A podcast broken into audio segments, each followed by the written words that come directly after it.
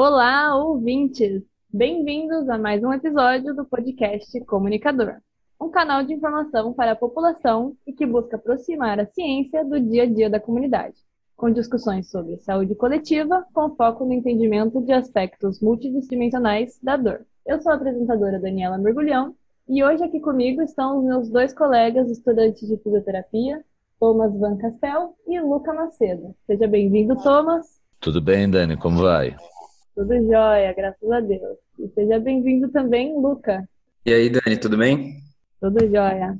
Bom, apresentações feitas, eu gostaria de dar início a este novo episódio. Lembro que pretendemos trazer a cada programa um novo especialista para bater um papo aqui com a gente e explicar por que esse assunto é tão importante. Relacionado a isto, nesse episódio e nos próximos estaremos entrevistando profissionais da saúde de diversas áreas para que eles possam explicar a importância de cada uma dessas profissões quanto o assunto é dor. Nesse sentido, hoje temos a felicidade de recebermos o fisioterapeuta Dr. Heráclito Fernando Gurgel Barbosa. Nosso convidado é uma das maiores referências no país no assunto dor, integrante da Sociedade Brasileira para o Estudo da Dor, assim como da International Association for Study of Pain. Tem grande conhecimento não apenas sobre o assunto dor, mas também em como realizar a implementação de ações interdisciplinares para o manejo desse grande problema em saúde coletiva. Seja bem-vindo, professor Heráclito, e obrigado por bater esse papo conosco. Muito obrigado pela oportunidade de participar. Eu quero agradecer a Unital, quero agradecer à Prefeitura de Taubaté, que vai transmitir isso para a sociedade. Quero agradecer a vocês os futuros colegas de fisioterapia, por essa oportunidade de participar desse projeto. A você, Thomas, a você, Daniela, ao Luca e ao meu querido Renato. Né? Eu estou aqui pronto para poder é, falar da minha experiência dentro do tratamento de dor, que começou lá atrás, né? É, em 1994, no ambiente do Hospital das Clínicas, né, no Centro de Dor do Hospital das Clínicas da Faculdade de Medicina da USP, que já desde então tinha um interesse na avaliação das multidimensões relacionadas à dor, né, do aspecto biopsicossocial. Nós tínhamos uma equipe multidisciplinar, interdisciplinar, transdisciplinar e multiprofissional. De fato, nós tínhamos pacientes é, profissionais médicos de diversas especialidades, mas com formação em dor. Tínhamos psicólogos, nós tínhamos assistente social, tínhamos fisioterapeutas, né, tínhamos educadores físicos, né, e, enfim, é, várias é, é, profissões envolvidas no tratamento da dor. Então, passar um pouco dessa experiência, né, de então até agora, é, vai ser um, um desafio bem interessante. Perfeito, professor. É, bom, nós sabemos que muitas pessoas um dia terão alguma dor em algum momento de suas vidas.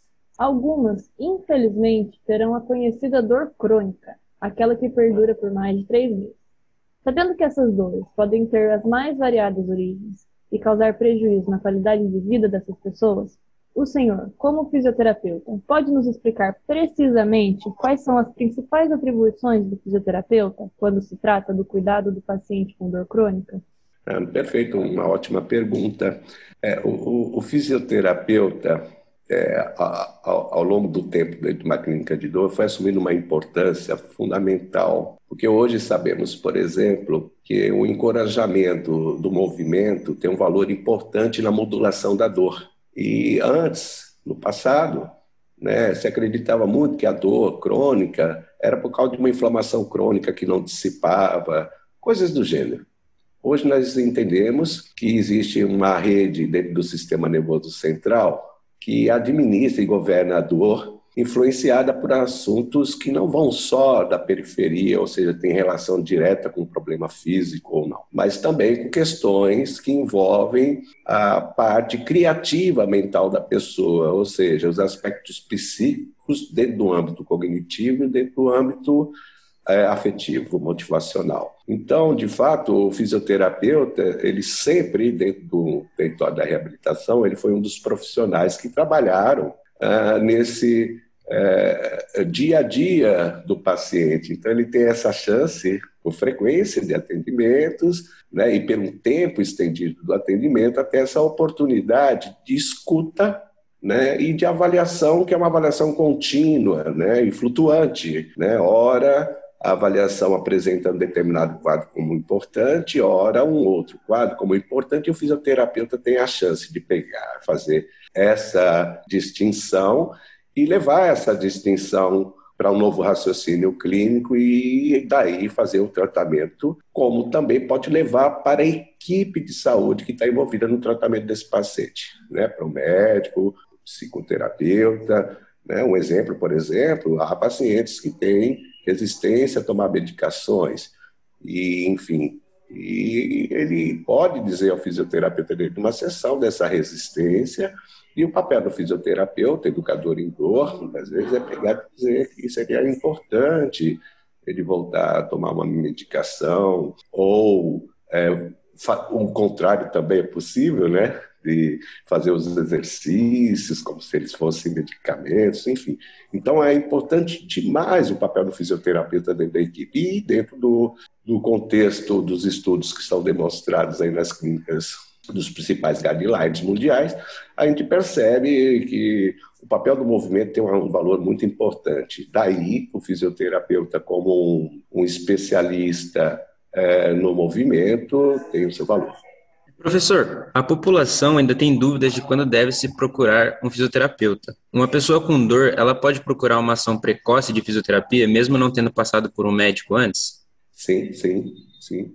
Aliás, está cada vez mais comum. Né? Assim, ao, ao longo do tempo, a, a, a sociedade também foi se instruindo, foi se educando, né? e isso foi provocando uma uma, uma qualidade nas pessoas em buscarem os seus atendimentos segundo as suas preferências, inclusive. É, e a comunicação médica, em geral, ela tem melhorado também ao longo do tempo, e daí é, existe já essa condição né, comum do paciente procurar diretamente um fisioterapeuta, como também procurar diretamente um psicólogo, uma nutricionista, não é? A gente não pode esquecer que isso acontece em função da educação em saúde da população. Né? Precisa muito melhorar ainda, mas a gente já fez grandes avanços nesse sentido, né? porque esses avanços vão levando a pessoa a ter mais autonomia né? na, na, na detecção da necessidade de ter assistência de saúde ou não. Professor, como a dor tem aspectos multidimensionais, existe uma necessidade de interação entre as diversas áreas da saúde. O senhor tem amplo conhecimento sobre o planejamento e interação das diversas profissões de saúde que lidam com a dor. Como se dá essa interação sem que haja conflitos em relação à atribuição de cada profissional? É ótima pergunta, Thomas. E, de fato, essa, essas interações multiprofissionais, elas são mais possíveis de acontecer sem nenhum tipo uh, ou com menores riscos de conflito de interesses profissionais dentro do, do serviço público. Isso é muito importante. A gente tem um serviço público na cidade dedicado ao tratamento da dor, onde uh, os profissionais contratados aí pelo, pelo poder público estejam lá trabalhando reduzindo os conflitos de interesse que normalmente acontecem dentro do serviço privado. Então, é, a tendência é, no mundo né, é que haja um, um, aumento da participação dos serviços públicos no atendimento direto à população com dor crônica. Os serviços privados tentaram até então, mas demonstram muitas é, deficiências não deficiências no atendimento direto às pessoas, mas é normalmente um atendimento muito caro, porque você colocar vários profissionais assistindo um paciente por tempo prolongado, que é o caso de dor crônica, isso tem um ônus muito importante. E esse ônus, ele não consegue ser, é, na maior parte das vezes, atendido pelo próprio paciente ou pela sua família. Então, há necessidade do serviço público prestar essa assistência e isso, inclusive, está previsto aqui no Brasil, né? O SUS tem um papel muito importante nisso e a gente acredita que à medida que nós criamos mais centros de dor públicos no país, a gente consegue dar assistência às pessoas. Quanto ao gerenciamento, O gerenciamento, claro que é diferente. Dentro de um serviço privado, gerenciamento multiprofissional, ele respeita interesses, é, interesses que são muito particulares, dependendo do tipo de grupo né, que está reunido. E já no serviço público, de fato, ah, o, o principal interesse acaba sendo o paciente. Perfeito. Essa é a diferença. Perfeito, professor. Cada vez mais estimula-se que os profissionais da saúde interajam positivamente com o paciente, criando a tal aliança terapêutica. Ok. De fato interfere na melhora do quadro do paciente? Já houve um momento onde os trabalhos existentes sobre esse tema da aliança terapêutica, eles diziam que era fundamental ter aliança terapêutica, mas sem demonstrar o que era isso. Hoje, na medida que a gente consegue é, decompor um pouco que, os significados diversos do tema aliança terapêutica, os trabalhos estão ficando mais específicos e demonstrando, então, que para alguns aspectos é interessante, para outros não. Vou tentar resumir aqui. aliança terapêutica, desde que seja é, uma produção de uma comunicação, uma comunicação entre o cliente e o, e o profissional, e essas comunicações tenham uma via de duas mãos, né, tanto no âmbito da escuta como na emissão é, do discurso, e respeitando as preferências do paciente, isso parece confirmar uma tendência do que seria uma aliança terapêutica positiva. A aliança terapêutica não é tornar amigo de paciente, a aliança terapêutica é você, como profissional de saúde, promover a saúde do paciente, é, respeitando suas preferências, suas condições. E as condições, muitas vezes, dependem de que você tenha um papel além da tua profissão, né? Quantas vezes a gente precisa chamar um assistente social para poder ajudar um paciente que está com dificuldades para poder ter acesso ao serviço de saúde? Quantas vezes é importante a gente chamar um psicólogo para pegar falar de uma situação de violência ou de assédio profissional? Quantas vezes é importante a gente é, chamar uma pessoa nutricionista porque pessoa está tendo é, uma dificuldade contabilizar sua nutrição. Então, porque é uma diabética descompensada a maior parte das vezes, porque tem dificuldades econômicas para poder comprar uma comida mais adequada. Então, de fato, a aliança terapêutica é a gente poder é, é preencher esse espaço que o paciente nos pede. Então, a gente precisa ter escuta, abertura, conquistar essa confiança do paciente dentro desse movimento empático para que a aliança terapêutica aconteça. A aliança terapêutica não significa dar certo o seu procedimento. A aliança terapêutica significa dar certo a saúde da pessoa, a promoção de saúde da pessoa. Perfeito, professor. E para finalizar, é, você poderia deixar para nossos ouvintes algumas palavras finais sobre o assunto dor? Então, quando falamos em dor, nós estamos falando de um fenômeno, que é um fenômeno comum, recorrente, que participa da vida de todos nós. Ele é autolimitado no tempo. E isso não chama atenção para clínico algum. Ter dor é viver, não significa nada de errado. Só passa a despertar interesse clínico quando a dor ela persiste além do esperado. E a dor, apesar de normalmente ser apontada corporalmente, nem sempre ela é produto de algo que esteja errado no corpo, de uma inflamação, de um machucado, de um ferimento. A dor pode vir de outros caminhos, dentro dessa, dessa dinâmica psíquico, afetivo, motivacional. A dor é uma expressão, e como expressão humana, ela ainda está sendo muito estudada por nós da área de saúde, médicos, clínicos, fisioterapeutas, psicólogos, sociólogos, antropólogos. Gente está estudando a dor, mas estamos avançando. Eu que tenho uma história de 30 anos da dor, eu percebo todos esses avanços. Então, o que eu posso deixar de uma mensagem para vocês que estão aí se formando, para a sociedade que vai ouvir